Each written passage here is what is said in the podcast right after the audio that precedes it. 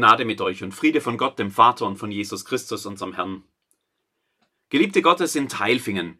Am Anfang steht eine Gabe. Das muss man sich erstmal auf der Zunge zergehen lassen, bevor man sich auch nur einen Moment länger mit dieser Geschichte beschäftigt, die Jesus den Menschen erzählt. Es ist wie bei einem Mann, der verreisen wollte. Vorher rief er seine Diener zusammen und vertraute ihnen sein Vermögen an. Dem einen gab er fünf Talente, dem anderen zwei Talente und dem dritten ein Talent, jeden nach seinen Fähigkeiten. Dann reiste der Mann ab. Am Anfang steht eine Gabe. Da bekommt man etwas anvertraut. Für die Diener in der Geschichte ist es ein Vermögen. Fünf Talente, zwei Talente, ein Talent. Talente waren damals eine Gewichtseinheit, in der man Silber abmaß. 36 Kilo hatte ein Talent etwa. 180 Kilogramm Silber stellt der Mann dem ersten seiner Angestellten zur Verfügung.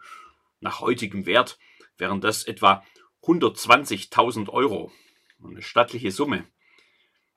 Der zweite bekommt noch etwa 48.000 und der dritte 24.000. Damit kann man schon was anfangen. Also wir hier in Teilfingen mit unserem großen Stiegelbauprojekt, wir wüssten schon, was wir mit solchen Summen machen würden.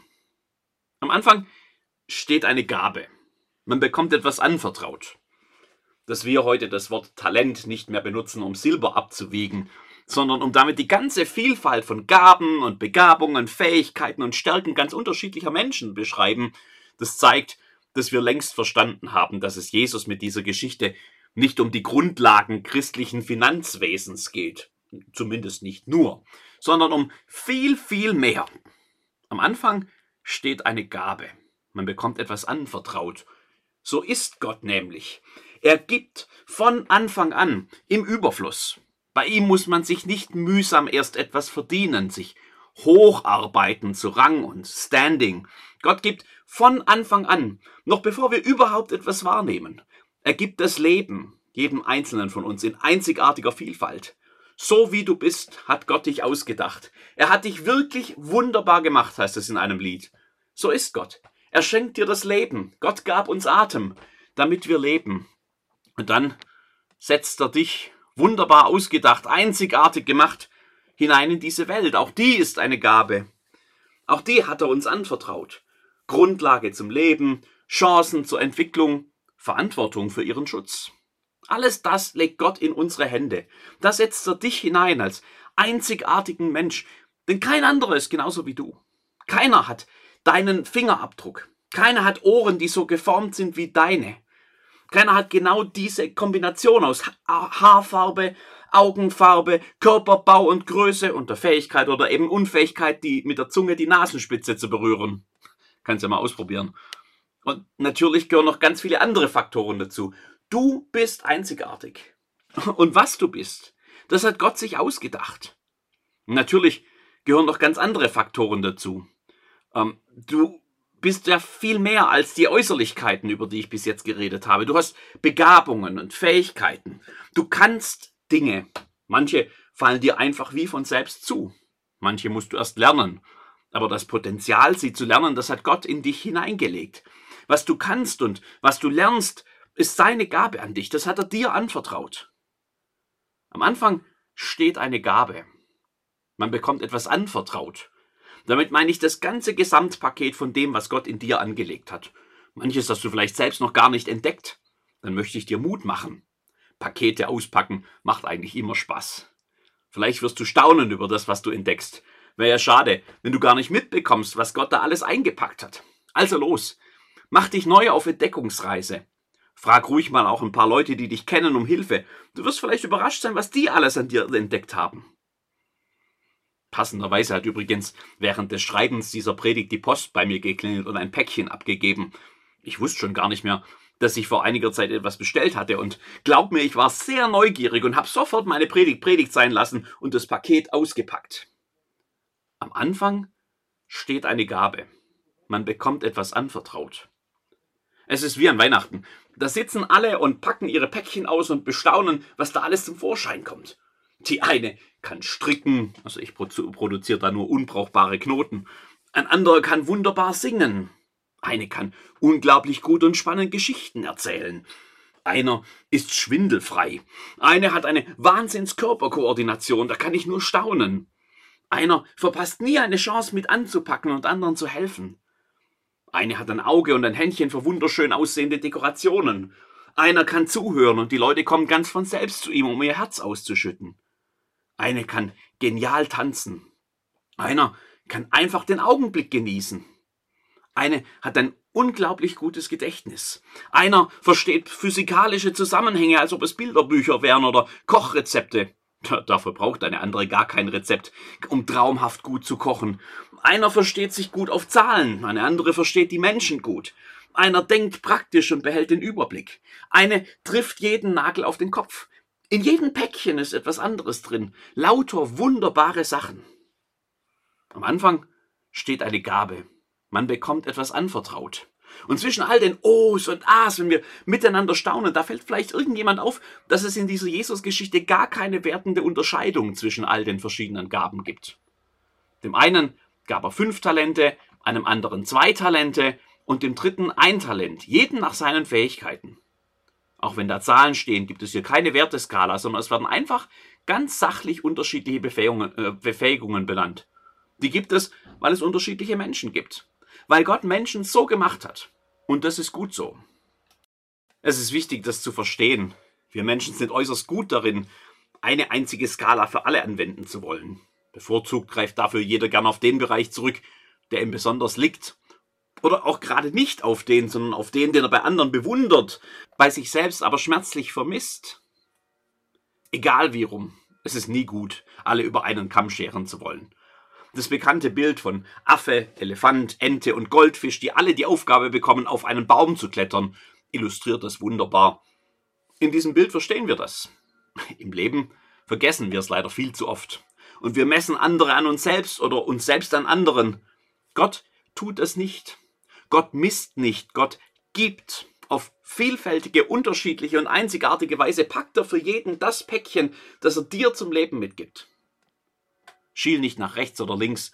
Frag dich nicht, ob dein Geschenk mehr wert ist als das der anderen oder vielleicht auch weniger. Pack es aus, gebrauch es. Nur dann wird es zum Geschenk für dich und für die anderen, zum Geschenk für diese Welt. Am Anfang steht eine Gabe. Man bekommt etwas anvertraut. Es muss an dieser Stelle auch noch gesagt werden, dass Gottes Geschenk ja noch weit über alles bisher Genannte hinausreicht. Dass Gott nicht misst, sondern voraussetzungslos gibt, das ist das, was wir Gnade nennen. Dass er das immer wieder und immer noch tut, obwohl längst allen klar ist, wie oft wir Menschen daneben langen, uns egoistisch verhalten, wenig nach Gott, der Welt und unseren Mitgeschöpfen fragen. Obwohl das alles klar ist und Gott trotzdem nicht misst, das ist es, was wir Gnade nennen. Und das erinnert uns vielleicht daran, dass Gott sein größtes Geschenk in der Taufe zugesagt hat, dass wir nämlich ohne irgendwelche vorhergehenden Leistungsmessungen zu ihm gehören, weil er uns liebt, weil er sein Ja zu uns sagt, weil sein Verlangen zu uns so groß ist, dass Jesus Christus dafür Mensch wird und für uns, mit uns, durch Leben und Sterben und Tod geht und uns sein Leben, neues Leben, Gottes Leben gibt. Das ist es, was Gott uns in der Taufe versprochen hat. Und dazu, ich bin bei euch alle Tage bis an das Ende der Welt. Am Anfang steht eine Gabe, eine riesengroße. Man bekommt etwas anvertraut, das nur Gott geben kann. Das Leben, sein Leben. Und weil davon längst nicht alle etwas mitbekommen haben, muss die Freude und die Dankbarkeit und die Begeisterung über dieses Geschenk raus in die ganze Welt. Am besten geschieht es da, wo wir unser Päckchen auspacken und das uns anvertraute gebrauchen. Darum geht es in dieser Jesus-Geschichte. Am Anfang steht eine Gabe. In der Geschichte allerdings geht es nicht um den Anfang. Die ganze Zusammenhang dieses Texts aus dem Matthäusevangelium, das sind die sogenannten Endzeitreden Jesu. Was jetzt vielleicht irgendwie beklemmend oder gar bedrohlich klingt, das ist bei Gott eine gute Nachricht. Gott lässt die Welt nicht in ihrem jetzigen Zustand. Zu all den schönen Seiten gehören zu dieser Welt ja auch ganz viel Ungerechtigkeit und Leid. Gott schaut auch nicht einfach stillschweigend zu, wenn wir die Welt zerstören, die er uns anvertraut hat. Nein, er wird selbst kommen und sein Reich, das mit Jesus begonnen hat, in Fülle aufrichten. Sein Friedensreich. Dann ist es vorbei mit Krieg und Leid und Sterben. Sein Reich der Gerechtigkeit. Er kommt, um zu richten, das heißt, er kommt gerade zu richten, was in eine Schieflage gekommen ist, um aufzurichten, was am Boden zerstört ist. Er kommt, um die Dinge zurechtzurücken. Gerechtigkeit, Frieden, das ist es, womit Gott kommt. Und das ist eine gute Nachricht. Kein Wunder, dass Christen und Christinnen seit 2000 Jahren beten, komm, Herr Jesus. Auch darum geht es in dieser Jesus-Geschichte. Am Anfang steht eine Gabe. Aber diese Gabe ist kein Geschenk, das für immer übergeben wird und mit dem dann jeder tun und lassen kann, was er will. Es ist eine anvertraute Gabe, die mit der Verantwortung kommt, etwas damit zu tun. In der Geschichte, die Jesus erzählt, geht es nicht um den Anfang, sondern um das Ende. Der Herr der drei Diener kommt nämlich zurück. Jetzt muss jeder Rechenschaft ablegen über das, was er mit dem ihm Anvertrauten getan hat. Wenig überraschend ist, dass es viel Gutes bewirken kann, wenn man Gottes Gaben gebraucht und einsetzt. Entsprechend können auch zwei der drei Diener von großartigen er Ergebnissen berichten. Wenn du das, was Gott dir anvertraut hast, Gaben und Fähigkeiten, Zeit, Energie, Geld und Kraft, dein Leben eben, wenn du das investierst, dann verändert sich etwas in dieser Welt. Dann geschieht Gutes. Dann wachsen Frieden und Gerechtigkeit. Dann wächst Gottes Reich in dieser Welt ein kleines Stückchen. Und am Ende steht Freude. So erzählt Jesus von den ersten zwei Dienern. Viel tragischer ist das, was er über den dritten erzählt. Der hat sein Päckchen nie ausgepackt. Der hat nie gebraucht, was Gott ihm anvertraut hat. Da ist nichts gewachsen. Da hat die Welt sich nicht verändert. Da gibt es nichts, wovon man freudig berichtet. Ich frage mich, warum er das getan hat. Er selbst gibt ja ein paar Anhaltspunkte dafür in dem, was er in der Jesus-Geschichte entgegnet. Herr, ich wusste, dass du ein harter Mann bist. Du erntest, wo du nicht gesät hast, und sammelst ein, wo du nicht ausgeteilt hast. Deshalb hatte ich Angst. Mensch, möchte ich ihm dazu rufen, hast du denn gar nichts kapiert? Du hast ihn ja völlig falsch eingeschätzt. Hast du denn nicht verstanden, wie gut er es mit dir meint? Hast du denn nicht kapiert, wie liebevoll er dir dein Päckchen gepackt hast? Hat, hast du denn nicht gemerkt, wie gut es dir und anderen getan hätte, es auszupacken und zu gebrauchen? Ich frage mich, wie viele Menschen bis heute mit so einem Bild von Gott unterwegs sind, die nur den harten, Rechenschaft fordernden Richter in ihm sehen, die gar nicht sehen und begreifen, dass Gottes Handeln von Anfang an von seiner Liebe zu uns bestimmt wird denen völlig entgeht, wie umfassend er sie längst beschenkt hat, die völlig vergessen haben, dass er sein abschließendes Urteil über mich nicht am Ende spricht, sondern in Jesus Christus längst gesprochen hat. Sein Ja zu mir hat er doch längst gesagt. Ich habe den Verdacht, dass so viele und auch der Diener in der Geschichte vielleicht zu sehr abgelenkt werden durch den Blick auf das, was andere aus ihrem Päckchen hervorziehen. Ich glaube, dass da viel zu viele drauf schauen, was andere alles können, wie toll die das machen, wie gut sie darin sind. Ich befürchte, dass da unter uns viel zu sehr gemessen wird und dass wir, statt uns miteinander an dem zu freuen, was in jedem Einzelnen steckt, am Ende verzagen und für uns selbst feststellen, dass unser Paket ja viel weniger wiegt als das von Diener 1 und 2. Und vielleicht denkst du dann, was ich tue, fällt ja sowieso nicht ins Gewicht. Vielleicht denkst du dann, ja, wenn ich so wäre wie, wie der oder die, dann könnte ich was bewegen. Das ist ja, wie wenn das Weihnachtspäckchen original verpackt stehen bleibt. Ich glaube eh nicht, dass du mir etwas Gutes schenkst. Deshalb habe ich es gar nicht erst ausgepackt. Es ist erschütternd festzustellen, dass da, wo am Ende Freude, Friede und Gerechtigkeit stehen könnten, am Ende dann manchmal Finsternis, Heulen und Zähneklappern stehen. Erschütternd, traurig und beschämend. Und deshalb möchte ich anders als der Text des Matthäusevangeliums euren Blick am Ende nochmal auf den Anfang lenken, denn am Anfang steht eine Gabe. Man bekommt etwas anvertraut. Jeder, jede, du auch. Am Anfang bekommst du von Gott etwas anvertraut, was einzigartig, wunderbar und perfekt dazu geeignet ist, in dieser Welt etwas zu verändern. Was jeder und jede Einzelne bekommt, das ist natürlich unterschiedlich. Aber das braucht es auch.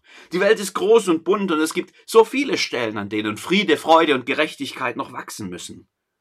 Willst du wirklich die Gelegenheit verpassen, einem traurigen Menschen ein Lächeln auf die Lippen zu zaubern, nur weil ein anderer oder eine andere vielleicht kranke Kinder in Afrika operiert? Kann man das messen und gegeneinander aufrechnen? Muss man das? Wozu? Das eine tun und das andere nicht lassen. Keiner und keine von uns stehen allein in dieser Welt.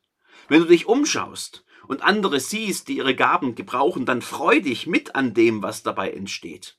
Aber da, wo du stehst, da gibt es nur einen oder eine mit deinen Gaben und Fähigkeiten. Also pack sie aus, nutze sie, gebrauche sie, damit Gott durch uns alle die Welt verändert, damit Friede und Gerechtigkeit und Freude wachsen. Das brauchen wir nämlich ganz dringend in dieser Welt.